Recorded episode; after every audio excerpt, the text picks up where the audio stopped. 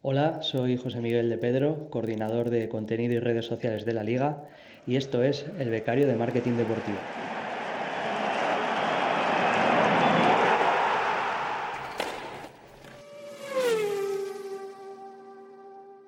Bienvenidos a un nuevo episodio de El Becario de Marketing Deportivo. Hoy vamos a hablar de contenido en redes y marketing digital con nada más y nada menos que el coordinador de contenido digital de la liga, José Miguel de Pedro Martínez, que además de este puesto que a muchos nos gustaría ostentar, o seguro que, alguno de los que nos escucha ya, ya incluso está trabajando en contenidos, en contenido digital dentro del deporte, pues además de este puesto de coordinador en la liga, como decía, eh, José Miguel forma parte del claustro de profesores del nuevo máster de la Liga Business School, el máster en liderazgo digital, que está enfocado pues a formar a profesionales para este sector que cada vez es más demandado ¿no? por clubes, eh, propiedades deportivas y todo tipo de entidades relacionadas con el mundo del deporte. Así que José Miguel está aquí para comentarnos cómo, cómo funciona este mundo dentro del deporte, si hay diferencias, si no, con el bueno, pues con otros sectores quizá más tradicionales o que ya han desarrollado más el, el marketing digital, el contenido en redes. Así que sin alargarme más, le doy la bienvenida a José Miguel y las gracias por sacar un ratito para, para charlar aquí con los becarios del marketing deportivo. Un placer, encantado de estar aquí. Muchas gracias de nuevo por, por tu tiempo y bueno, por no alargarnos, eh, si te parece vamos directos al cuestionario de, de, preguntas rápidas antes de que nos cuentes pues todo lo que sabes y toda tu experiencia en, en marketing digital. La primera pregunta, eh, tres sponsors que te evoquen a tu infancia. A ver, te diría, eh, son futboleros todos, porque al final, bueno, trabajando en la liga soy de fútbol, te diría Parmalat. Eh, me acuerdo mucho de aquel Parma eh, mítico que reunió un montón de, de, jugadores históricos. Te diría Sega y Dreamcast, no sé si recuerdas con el Arsenal, porque yo fue el primer patrocinio que vi así de, de, una videoconsola que era como un poco saltar a otra, a otra generación. Y luego me acuerdo mucho de Flanes Duel con el, con el Rayo. Qué bueno. Pues el de Sega me acuerdo, el otro que has dicho del Arsenal no, no viene a la mente. Y sí, de Dreamcast, también. La, la, consola, bueno, me acuerdo que el patrocinio fue Sega y luego apareció Dreamcast, aquella consola que fue un poco fallida. Eh, yo sí que recuerdo perfectamente esa camiseta del Arsenal con, con Dreamcast en aquella época. Sí, sí. Pues la, la, buscaré, la buscaré. Pregunta, bueno, la dos. Eh, una red social y un creador de contenido que te guste, digamos. Eh, bueno, te diría YouTube, eh, y el creador, eh, probablemente a Peter, eh, bueno, le conozco personalmente y además hay, hay, vínculo, he visto lo que hay detrás y me parece un buen tipo. Y, y, YouTube porque creo que fue la primera en atreverse o en poner el foco en los creadores. Ok, perfecto. ¿Campaña de marketing propia o no? que recuerdes o tomes como referencia a la hora de, bueno, pues de, de enfocarte ante, ante, el folio en blanco, ¿no? Pues eh, a ver, es muy tópica, pero quizás eh, campaña de Nike Just Do It, eh, mítica, por todo ese componente aspiracional de ya no vendemos zapatillas, sino que estamos vendiendo un estilo de vida, una manera de ser. O sea, creo que está en el cenit de hemos dejado de vender algo material para vender algo aspiracional, ¿no? Y que quieras formar parte de esa familia hasta que llega un punto en que las zapatillas no importan, ¿no? O cualquier prenda, sino que, que, formes parte de eso. Creo que es de las campañas más brillantes de los últimos 20, 30 años. Sí, además sin duda lo, lo han conseguido. ¿Qué preferirías? Eh, ¿Vivir sin TikTok o vivir sin Instagram? Que desapareciese mañana, una de las dos. Eh, pues preferiría vivir sin Instagram. Eh, me entretiene un poco más TikTok, la verdad. Yo lo consumo sobre todo para ratos libres, ver cosas, y me parece que es, a día de hoy tiene como un contenido más productivo de, pues, de cocina, de todo este tipo de cosas y casi diría que, que sí, que preferiría quedarme con, con, TikTok. Yo cada vez estoy más en, en, ese lado también. Has dicho antes que era YouTube tu preferida, entre YouTube y Twitch. Entiendo que te quedas con YouTube. Sí, me, a día de hoy me quedaría con YouTube. Eh, quiero ver la evolución de Twitch, eh, a ver cómo, cómo evoluciona, cómo cambia todo, pero a día de hoy me quedaría con YouTube, sí. Perfecto. La quinta, que son, está dividida en tres. Te pongo en una situación, eres deportista profesional. ¿De qué deporte te gustaría serlo o haberlo sido? Bueno, a ver, teniendo en cuenta que yo creo que hay un alto porcentaje de gente que nos dedicamos a esto, sobre todo en la industria deportiva, que nos hubiera gustado ser futbolistas, eh, probablemente eh, va a ser un poco extraño, pero me hubiera gustado eh, eh, hacer natación, ser nadador. Creo que como deportes de los que menor impacto físico negativo tienen y no tienen una, más allá de la presión de la competición, no hay, una presión fuera tan grande como puede haber en otros, en otros deportes. Me parece muy competitiva, muy sana. Al final es parecido también al tenis, que estás tú prácticamente solo siempre.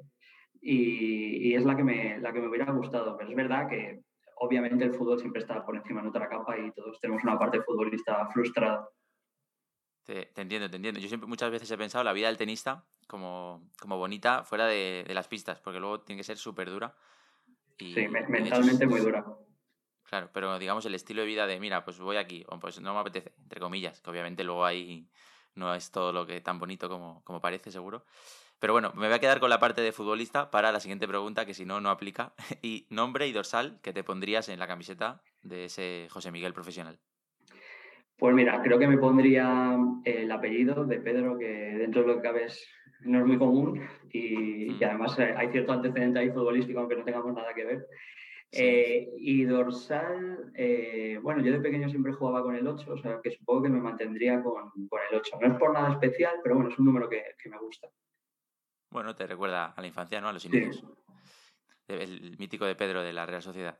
Exacto, no somos familia por, desgracia, porque hubiera tenido buenos genes, pero, no pudo ser. Y por último, de esta, de esta pregunta, posición que, te gustaría, o estilo de natación favorito. Eh, bueno, estilo de natación te diría eh, libre. Eh, me gustan mucho las pruebas que combinan varias disciplinas y hmm. creo que, que es lo más completo. Y posición de futbolista, pues bueno, en la, en la que juega al final, eh, extremo derecho, diestro cerrado. Eh, así que sí, elegiría esa posición. Desborde y centro al área, ¿no? Sí, y, poco más, ¿eh? Tampoco se puede pedir más. ni, defender ni nada. Vale, perfecto. La siguiente, ahora vamos con comida. Y es comida que pides a domicilio para ver un partido con amigos. Pues normalmente casi siempre pizza. Eh, yo creo que es un, clásico, probablemente si estás con amigos además para compartir es lo, mejor. Es lo mejor, sí. Eso o cada uno una hamburguesa. Exacto. y si toca ir al estadio, ¿qué, qué comida te llevas? ¿O bocadillo de qué? Que igual es más. Sí, eh, eso te iba a decir, bocadillo y si puede ser, bocadillo, bocadillo de tortilla de patata de mi madre, que, que lo, vamos, lo esclava y creo que además el bocata de tortilla es un, clásico que no podemos perder en los estadios. qué bueno, qué bueno. Ahora vámonos fuera del fútbol y un restaurante. Un restaurante, bueno, te diría eh, Casa Macareno, no sé si lo conoces en, eh, aquí en Madrid. Eh, bueno, pues una buena recomendación, unos huevos rotos con gambones espectaculares y para ir con amigos suena bien. Muy, bien. Perfecto, pues mira, no me suena y me lo apunto. Genial. Ah, un deporte que practiques y un deporte que consumas. Tele, estadio, de la manera que sea. Pues deporte que practico, eh, running. Eh, me gusta salir a correr de, vez en cuando, incluso apuntarme a alguna competición eh, amateur tipo San Silvestre todos los años. Y luego, deporte que consuma, aparte del fútbol, que es, ese sí que lo suelo consumir más presencialmente, te diría Fórmula 1. De los que sigo más en televisión, Fórmula 1. Ok, ahora además con la nueva oleada, ¿no? De, después del, de la rivalidad Hamilton-Verstappen, el documental de Netflix y todo eso, parece que hay una nueva juventud. El plan de Alonso. Siguiente pregunta. ¿Evento deportivo más especial en el que has estado? Especial personalmente, no tiene que ser el más grande ni nada. Y evento deportivo al que alguna vez te gustaría ir. Pues mira, evento especial, em, quizás te diría un partido de béisbol, el único, el único en el que he estado en, en Toronto, eh, porque fue el primer viaje que salía de España de verdad, que fui a estudiar inglés, y por lo distinto que era a todo lo que había visto hasta entonces, hasta pensando en términos de marketing, de alucinar viendo cómo aprovechaban cada minuto en el que nos estaba jugando el, partido para hacer algún tipo de activación o, campaña dentro. Los americanos ahí. Sí, sí, o sea, nos llevan décadas de ventaja todavía en eso. Y luego, evento al que me gustaría ir, eh, bueno, yo soy del Rayo y probablemente por lo especial y por lo lejano que, está o que estaría, pues hombre, siempre me, gustaría como evento especial que me gustaría ir una final, una posible final de, del Rayo y poder verlo. Estuvo, estuvo cerca de ser el, año pasado. Estuvo cerca, sí, sí. No sé si volveremos a ver algo así, pero nunca se sabe. Bueno, con, Iraola parece que va, que va bien las cosas. Eh, pregunta número 9, el delantero centro de, las preguntas, y se divide en varias. Una web no deportiva que visites a menudo. Eh, bueno, aquí voy a ser bastante obvio. Eh, yo, por ejemplo, todos los días reviso medios de comunicación, normalmente El Mundo, El País, El Confidencial. yo estudié periodismo al final y es como un hábito que tengo de todos los días revisar eso y no revisar la parte de deportes especialmente, sino más información general. Información general, perfecto. Un podcast. Un podcast, em, bueno, hay uno que me gusta, escucho bastante podcast, hay uno que me gusta, que es El sentido de la birra, no sé si lo conoces, que es, bueno, es un formato de entrevistas eh, con distintos personajes de distintos ámbitos. No centrado en ningún sector. No, pueden ser eh, pues cantantes, eh, actores, deportistas, escritores. Son más charlas un poco, pues también hablando de cosas cotidianas, muy distendido y bueno, es interesante también para conocer otros puntos de vista de la gente, otras, otros perfiles de gente que normalmente es conocida y que cuando no lo dejan ver tanto. Pues mira, me lo apunto y en ese sentido, en ese mismo sentido, te recomiendo yo a ti Hotel Jorge Juan, no sé si lo conoces. Lo conozco también, sí, sí, de Javier Aznar. Pues es otro también de los que escucho habitualmente, sí, sí. Pues no sé si es del mismo estilo, pero, pero totalmente recomendable. Sí, muy parecido. Es, el formato es el mismo, sí, sí. Ok. Un libro. Un libro, em, La insoportable levedad del ser, de Milan Kundera. Si hmm. tuviera que decirte uno vinculado a deporte, te diría Fiebre en las gradas, de Nick Horby. Pues mira, ese no lo conocía. Fiebre en las gradas. Fiebre en las gradas, muy interesante, es de un fanático del Arsenal. Bueno, habla de, sí mismo y está muy bien. Mira, pues mira que llevamos episodios y creo, no, pongo la mano en el fuego, pero creo que nadie lo, había recomendado. Así que me lo apunto yo y seguro que mucha gente. Una serie. Eh, Breaking Bad. Eh, para mí es la, en mi opinión, la mejor serie que, se ha hecho. Y mira que hay series buenas, pero Breaking Bad me parece que está a un nivel por encima de todas. Acepto, acepto la, elección. Una película. El Padrino, posiblemente. Eh, dentro de que yo no soy tampoco un gran cinéfilo, bueno, me adapto mucho. creo que El Padrino es una obra maestra, también por lo que supone, pero espectacular. Ah, ha sido asegurar, en serie y en peli ha sido asegurar. Y vamos a ver en la última, documental deportivo. Pues mira, documental deportivo, em, si consideramos documental deportivo Informe Robinson, quizás juntándolo todo te diría Informe Robinson mm, por el trabajo para descubrir eh, personajes y momentos muy desconocidos en muchos casos. Y últimamente me gustó mucho, que lo hemos comentado antes, eh, Drive to Survive de Netflix con la Fórmula 1, que me parece que les ha dado un empujón espectacular. Documental más inside, ¿no? Más de lo, digamos, se han puesto más de moda y, hecho de manera excepcional, diría yo, aunque habría que ver cuánto es verdad y cuánto no tanto, pero engancha. Sí, sí, total. Perfecto. He dicho que era la última, pero era la última de la pregunta 9. Todavía nos quedan dos hasta llegar a, a completar el 11 titular. La 10. Perfil de redes sociales no deportivo y luego deportivo que recomiendes seguir. Bueno, en el, no deportivo voy a ir a asegurar, eh, pero de verdad que es uno que sigo siempre habitualmente, que es BBC News. Eh, bueno, al final para saber qué está pasando por la mañana probablemente es lo primero que chequeo es Twitter y es un perfil que, siempre suelo mirar. Y perfil deportivo, eh, hay un medio que me gusta mucho norteamericano, que es de Athletic, Em, que bueno, me parecen muy interesantes las historias que saca, la manera que tiene de contar eh, lo que está pasando, sobre todo en el deporte norteamericano, eh, me parece muy interesante. Es otra manera, es otro punto de vista de menos amarillo, sensacionalista de, contar el deporte.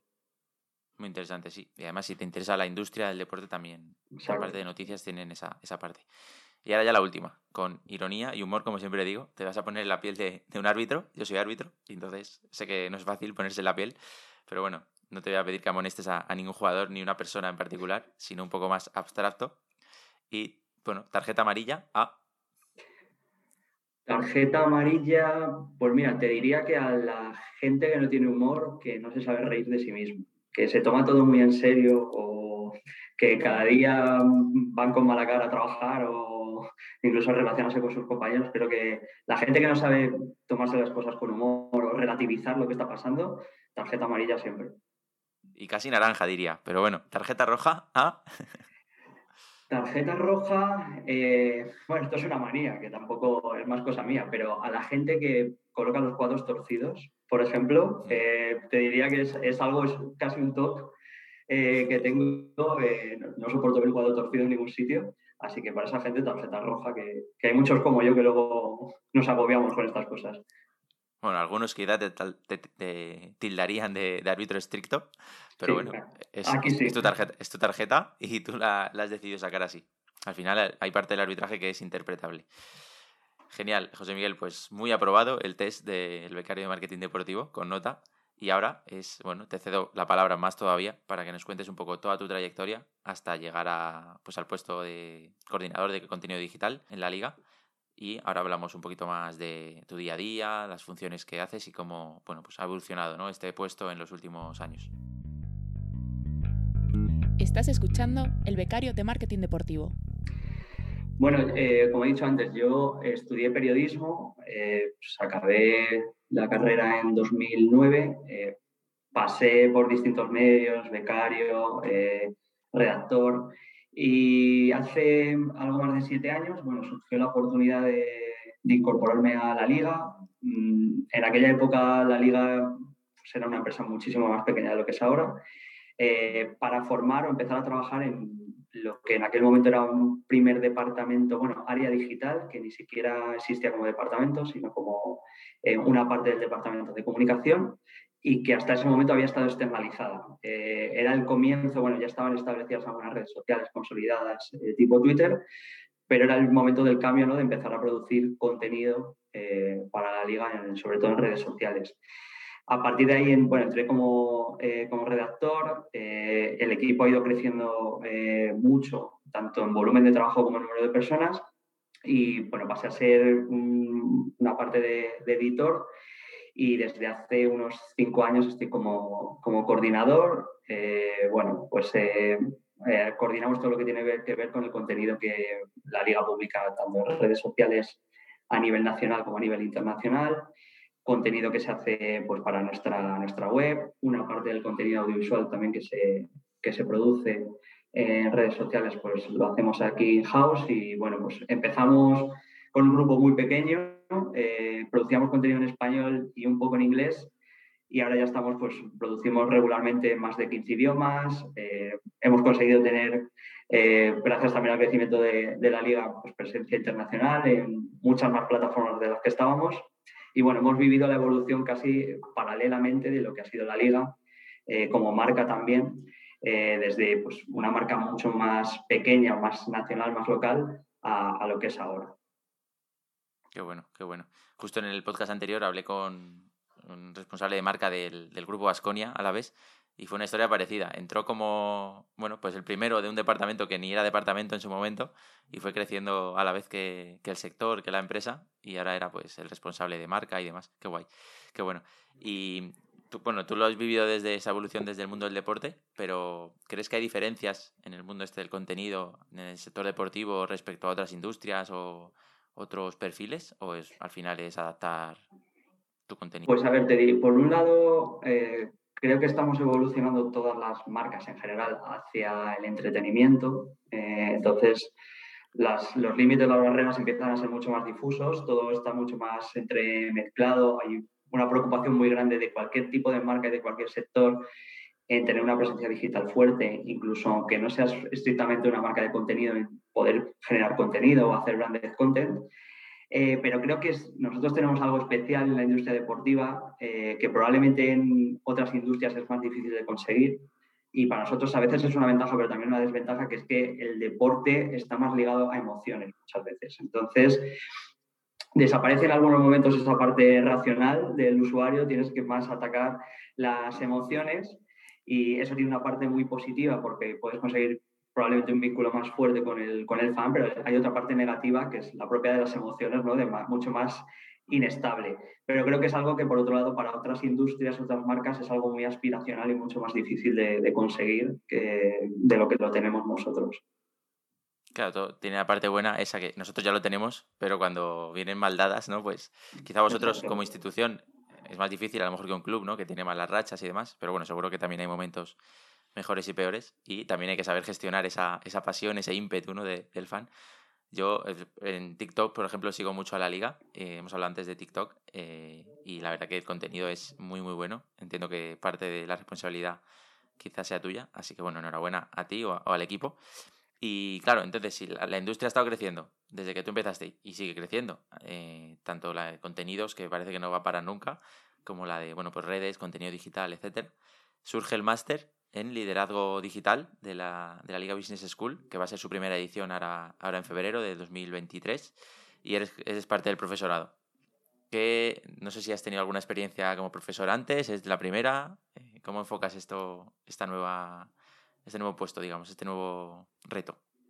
Sí, tengo algo de experiencia, eh, bueno, en la propia Liga Business School, en otros másters en, los que, bueno, se toca de algún modo la parte eh, tanto de estrategia digital como, de marketing, pero sí que es verdad que incluso nosotros internamente sí que veíamos la, necesidad también de, ya es un campo y un mundo tan grande, el digital, de poder dedicarle un máster completo a esto. Y lo que decías tú, al final hay una evolución también que tiene que ver con no solo con el contenido, pero también de los propios usuarios. Eh, ahora ya casi estamos en otra parte del funnel, ya no solamente la audiencia, sino que tiene, tu contenido lo que hace les tiene que gustar y en el último estadio eh, tienes que trabajar para conocer más a ese usuario y poder establecer otro tipo de estrategias de, cliente vinculadas a, eh, fortalecer esas conexiones con, con ellos.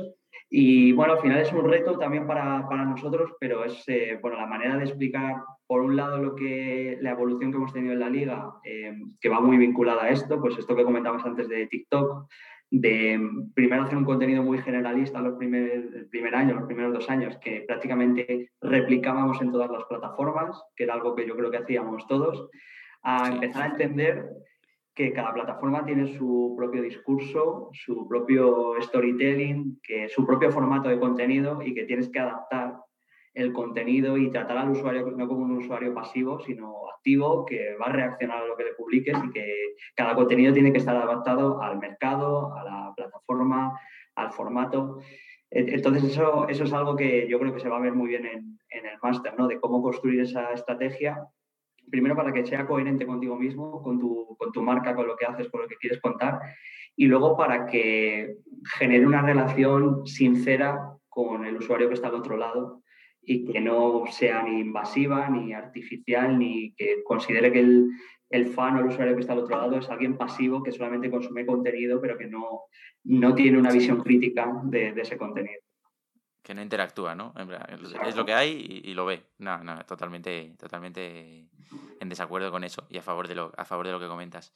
Entonces, em, hace poco justo hablé con, con Filipo y algunos exalumnos de, de la Liga Business School, de, en este caso del máster en Global Sports Marketing, creo que es el nombre, y, y una de las salidas claras era trabajar en la liga. Ah, tú comentabas que dentro del departamento habéis dicho, oye, hay bastante contenido, suficiente contenido para dar un máster también entiendo que hay salidas para ofrecer a esos alumnos que una vez terminen el máster, pues tanto en la liga como en los clubes que cada vez se están profesionalizando más, eh, en este sentido más todavía, además en contenidos y demás. No sé si es así o...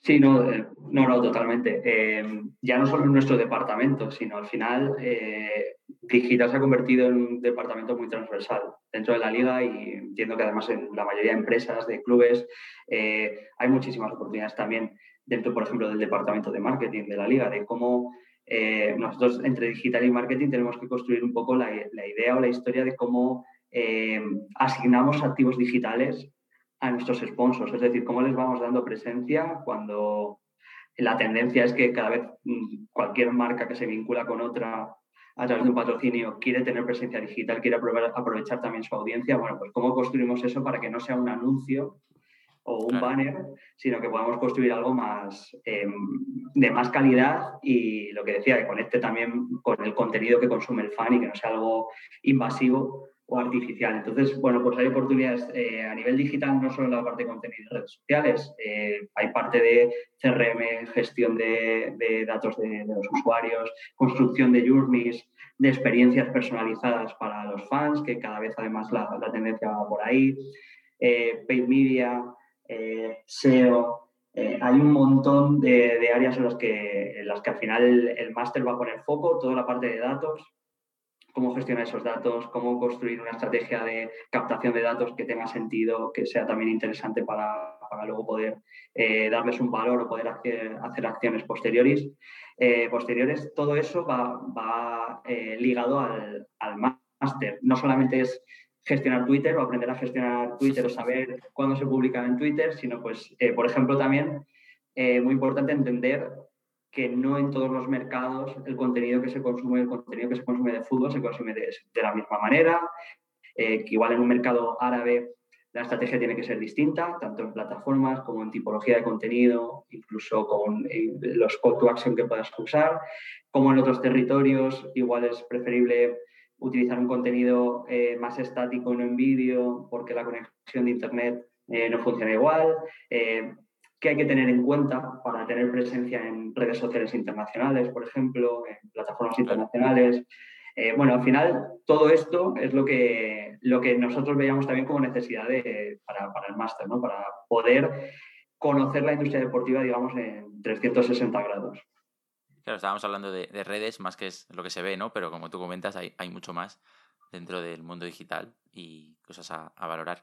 Eh, en ese sentido, eh, se me estaba ocurriendo, iba a decir, bueno, lo digo, ya que aprovecho y lo digo, el que lo esté escuchando el podcast, en, el, en la descripción, digamos, y sobre todo si es Spotify o cualquier podcaster, si es en YouTube, pues también en, la descripción tiene enlace al, podcast, pues, digo al podcast, al, al máster, por si le interesa, que empieza en febrero, en, aquí en Madrid, en, en, la sede de la liga, presencial, por las, por las tardes. Y nada, ahí está toda la, toda la información por si, por si alguno se anima. Y cuando está escuchando a, a José Miguel dice, joder, si soy, soy yo el perfil que, que, el, ideal ¿no? para, para el máster. Así que bueno, iba a decir eso, ya lo he dicho. Y ahora la pregunta que me había surgido, eh, se me ha venido a la mente que el, plan Impulsa ¿no? de, de, la liga, todos estos ingresos que han cedido a los clubes, en parte, si no me equivoco, es para el desarrollo de contenidos, desarrollo digital y crecimiento, ¿no? profesionalización de, esa industria, por lo que entiendo que también, aunque no sea directamente o indirectamente, al final los clubes van a coger mucho de ese talento que salga del máster.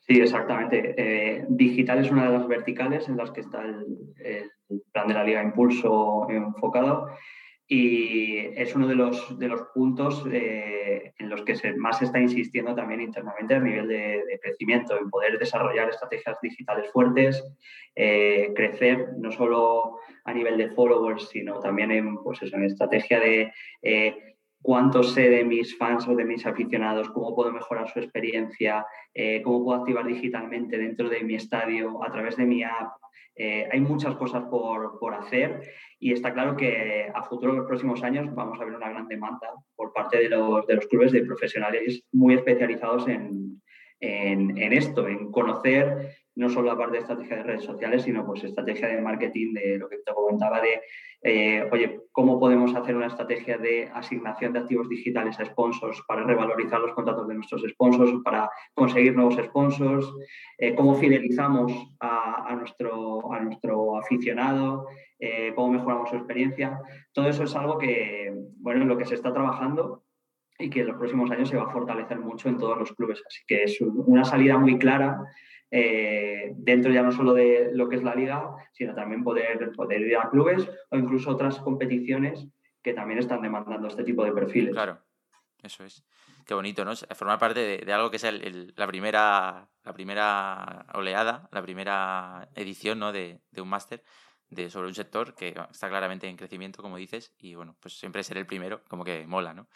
Eh, te iba a preguntar, ¿alguna acción, has comentado acciones para sponsor en redes sociales y tal? ¿Alguna sí que recuerdes con especial cariño que puedas contar que se hizo y funcionó bien? Eh, bueno, nosotros eh, tenemos una de la que estamos particularmente orgullosos, aunque es un trabajo colectivo grande y muchas veces es, es un dolor sacarla adelante, pero eh, nosotros hace unos años planteamos la necesidad de, cuando comenzaba la liga, poder tener algún tipo de impacto grande a nivel digital, ya no solamente por el propio comienzo de la competición, sino intentar eh, centralizar la, conversación sobre fútbol alrededor de la liga. Todas las competiciones estaban empezando a la vez. Eh, pues de qué manera nos podíamos apoderar de esa conversación de fútbol, de además un fan que viene del verano, que está con ganas de ver partidos, que igual no es un heavy user de la liga, sino que es de la Premier League o de la Bundesliga. Entonces, hemos lanzado los últimos eh, cinco años, todos los años, una campaña que llamamos Unboxing, en la que básicamente lo que hacemos es comunicar el inicio de liga, el kickoff, enviando eh, eh, una caja, un paquete promocional de la liga, normalmente el balón oficial de, la liga en algún tipo de, formato, a influencers de todo el mundo. Eh, es algo que, por ejemplo, para nuestro sponsor técnico, para Puma, es una visibilidad enorme, porque al final tenemos influencers de medio mundo publicando en Instagram Stories eh, igual una, una, story, un vídeo con, con, el balón, dando las gracias por ello. Y prepandemia, y este año hemos vuelto a hacerlo, a los influencers más, eh, de más alto nivel, con más followers y más presencia, pues incluso los traíamos a, aquí a España a ver el primer partido de liga. Eh, todo esto, claro, bajo un hashtag y bajo una acción tanto grafiada eh, como menciones en redes sociales, vinculada a nuestro title sponsor, en este caso a Banco Santander. Eh, entonces, de esta manera, por un lado, teníamos publicaciones en redes sociales de influencers de todo el mundo y además generábamos contenido, eh, ya no solo la liga, sino incluso los propios clubes, con esos cuatro o cinco grandes influencers que venían a un partido de, de la liga. Y es una acción de unos 15 días en la que bueno, conseguimos de algún modo canalizar toda la conversación en torno al fútbol eh, con, con, este tipo de, activaciones. Eh, además, con un coste muy bajo y generando un gran impacto pues, eh, para nuestros dos, dos, de nuestros principales sponsors como, son Santander y, Puma. Qué bueno, qué bueno. Y creo que el éxito de, de esta acción, vamos, estoy seguro de que mucho, igual que me ha pasado a mí mientras lo contabas, seguro que muchos de los que nos están escuchando han caído en este año que el, la campaña era un balón, como que había que darle una patada, ¿no? Un balón de, no sé si cartón, plástico, un material que se, cuando le dabas un golpe se abría y estaba el balón real. Y eso ha tenido un impacto, creo que brutal, y ese ya habla del, del éxito ¿no? de, de esta campaña. Sí, la idea era eso, eh, conseguir ese impacto eh, que cada año, sea, aunque sea la misma activación, que pueda ser diferente, que pueda tener un gancho distinto, un claim distinto, eh, darle una vuelta. Intentamos también que la relación con esos influencers sea lo más natural posible, es decir, influencers a los que les guste el fútbol o les interese la liga, los equipos, que de algún modo también estén cómodos con eso. Y sí, otro año, por ejemplo, recuerdo que, bueno, en la temporada pasada, de hecho, eh, lo que hicimos es coger el diseño del, del, balón y en lugar de enviar el balón a determinados influencers, les enviamos eh, el objeto o el material de su disciplina, por ejemplo, Carlos Sainz, eh, brandeado con la serigrafía del balón. Pues Carlos Sainz tuvo su casco, que era el balón de la liga, por ejemplo. pues hicieron tablas de skate, tablas de surf, se hizo un ukelele para, para Morat, para el, para el, grupo colombiano. Hmm. Eh, todo ello con, con, los colores y el diseño del balón de la liga. Entonces, bueno, fue otra manera de darle la vuelta a la acción y de seguir eh, consiguiendo ese impacto que al final era lo que buscábamos. Buenísimo. Y además ahí ya no hace falta tanto que le guste el fútbol, ¿no? Sí, un poco para que, bueno, pues lo relacione con la liga y demás, pero al final si le, le disfrazas, ¿no? Su, su material, su objeto. Y al final es intentar llegar a, a otros sectores, a otros eh, públicos, no solamente al fan 100% del fútbol, sino pues gente de lifestyle, artistas, música, eh, introducir de algún modo la liga o nuestra marca en otros sectores. Qué bueno, qué bueno. Pues nada, enhorabuena por ambas dos, que son, son buenísimas. Y bueno, ya pensando en la del año que viene, si se me ocurre algo. Empezaremos pronto, además, o sea que... Eso sí, voy a aprovechar para mandarle un mensaje a la audiencia. Tenemos un año, un poco menos, para convertirnos en influencer y que todos estos balones de aquí atrás sean de la Liga 2023-2024. O si no, a Puma directamente le, le mando el mensaje. Síguenos en nuestras redes sociales, arroba el becario de marketing deportivo en Instagram y arroba giltallante en TikTok. Y, nada, ya por no enrollarnos más, vamos con las preguntas del becario. Para que nos, bueno, nos ayudes, eh, los guíes a, a, los que bueno, quieren empezar en la industria y no, no saben cómo, pues a tomar esos primeros pasos. ¿Qué recomendación nos das o les das a esa gente que, como decía, que está, que está empezando, que quiere entrar en el sector del marketing, marketing deportivo y específicamente marketing digital, por tu experiencia, por el momento actual? Quizá ya lo hemos comentado durante el podcast, pero bueno, ¿qué, ¿cuál es tu, consejo? Pues lo primero diría que, que sean curiosos. Eh, creo que hay una parte muy positiva del mundo digital que, que a la vez es negativa también, que es que todo evoluciona muy rápido eh, todo cambia, incluso cuando algo no funciona, eh, puedes cambiarle y darle la vuelta a la tortilla cuando suceda. Entonces, que sean curiosos, que se informen mucho, eh, que estén al tanto y al día de las novedades que hay de todo tipo, ya no solamente de plataformas nuevas que puedan salir, de nuevas funcionalidades, sino también de estrategias de qué hacen otras marcas, qué hacen otras ligas, que tengan ese, ese interés y que no tengan miedo tampoco en proponer cosas nuevas. Eh, si algo admite el terreno del marketing digital y si algo demanda muchas veces, es que te salgas de lo que hace todo el mundo, porque incluso lo que te funciona hoy, mañana te va a dejar de, funcionar y tampoco vas a saber encontrar una, una explicación o motivo aparente. Entonces, bueno, que, que, sean capaces de eso, de tener esa, ese interés y esa inquietud en, en hacer cosas nuevas, en ser curiosos y sobre todo estar muy bien informado de, cómo se mueve la industria y de las novedades que hay. Ser flexible, ¿no? Al final y, no frustrarse, ¿no? Con el no, con el no me sale, con esto no funciona. Y bueno, eh, o al revés, que esto te funciona y mañana de repente, oye, ¿por qué no? Bueno, hay que adaptarse, hay que cambiar y no, se puede vivir, ¿no? De, los recuerdos. Eh, estoy totalmente, totalmente de acuerdo. Y para eso al final la formación continua es una de las, de las claves. Y ahora va un poco en contraposición a lo que comentamos, pero bueno, tres, tres técnicas, programas, eh, no sé, habilidades que utilices tú en tu día a día por el trabajo que realizas que consideras importantes manejar o, conocerlas para alguien que, quiera entrar en la industria o que sean requisitos ¿no? en, una, en una oferta de trabajo cuando lo necesitéis. Pues mira, te diría vinculado sobre todo a la parte que yo más domino de contenido y redes. Eh, por un lado, conocer las plataformas, saber cómo funcionan, eh, formatos, por ejemplo, eh, conocimientos de edición de vídeo. No hace falta ser un gran experto, pero sí entender mm, cómo funciona este mundillo, de por qué es importante hacer un vídeo vertical en determinadas plataformas y por qué no. Eso, por ejemplo, es un must en lo que hacemos nosotros y es una killer question de si al final no, no, entiendes que, por ejemplo, en TikTok el formato tiene que ser vertical y que un formato, un contenido horizontal no es la mejor práctica, eh, pues claro, tenemos, tenemos un problema. Dominar eso, dominar pues, plataformas tipo eh, HotSuite, Buffer, eh, TweetDeck.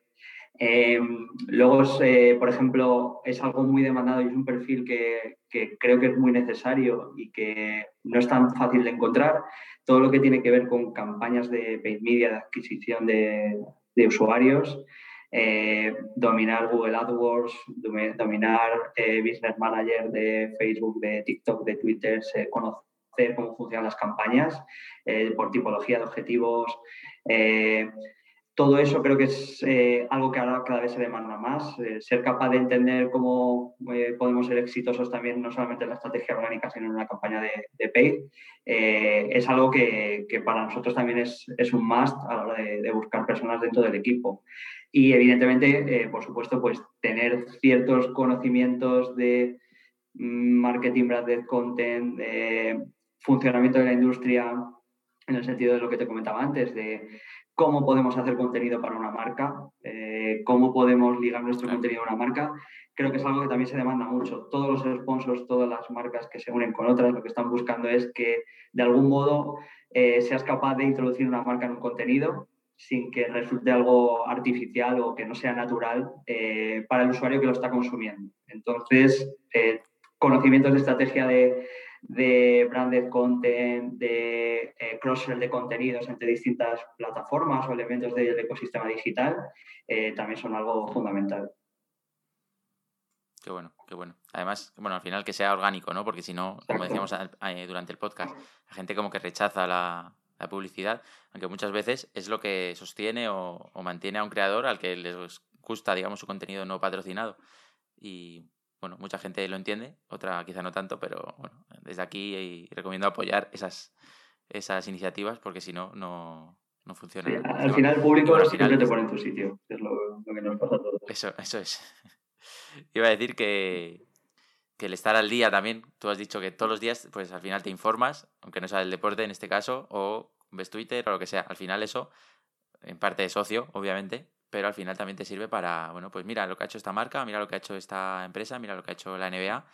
No copiarlo, pero bueno, mira, pues si lo adapto a mi contenido y hacemos esto, ¿qué tal puede quedar? Se lo comentas a un compañero, te da otra opción, pero todo parte de esa semilla que ha plantado en ti el ser curioso, el investigar y el, conocer otros, otros formatos. Y la formación es súper importante, yo diría en general, pero en este sector eh, nos tenemos que estar formando prácticamente cada mes, conocer cosas nuevas, no dejan de salir herramientas nuevas, no dejan de salir iniciativas nuevas, eh, marcas haciendo cosas nuevas y hay que estar formándose a, a, cada momento por lo que te decía antes, porque hoy hay algo que te funciona bien, te relajas y, mañana deja de funcionar, igual no es porque lo estés haciendo mal, ni porque a la gente le guste, no le guste tu contenido, sino porque ha llegado alguien que ha hecho algo nuevo o que lo hace mejor que tú y te ha quitado tu audiencia, tu parte del pastel. Entonces, es, trabajo continuo.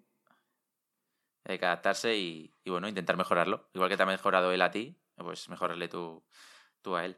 Pues nada, José Miguel, un placer tenerte por aquí recuerdo de nuevo que todo el mundo bueno, pues tiene la oportunidad de, informarse más sobre el máster en liderazgo digital de la liga, que empieza en febrero. Eh, y nada, toda la información en, el link aquí en Madrid, en presencial, formato presencial, podréis tener varias clases, varias masterclass con, con José Miguel, más, allá de este ratito que, nos ha ofrecido aquí en el podcast y con muchos profesionales más. Así que bueno, si alguno, se anima, pues quizá en unos meses está aquí en el podcast contándonos su experiencia y las ideas que ha tenido para, para activaciones digitales en, en la liga. Así que bueno, muchas gracias de nuevo, eh, José Miguel, ha sido un placer y espero que os guste a todos el, el podcast. Igualmente, un placer. Un abrazo. Gracias.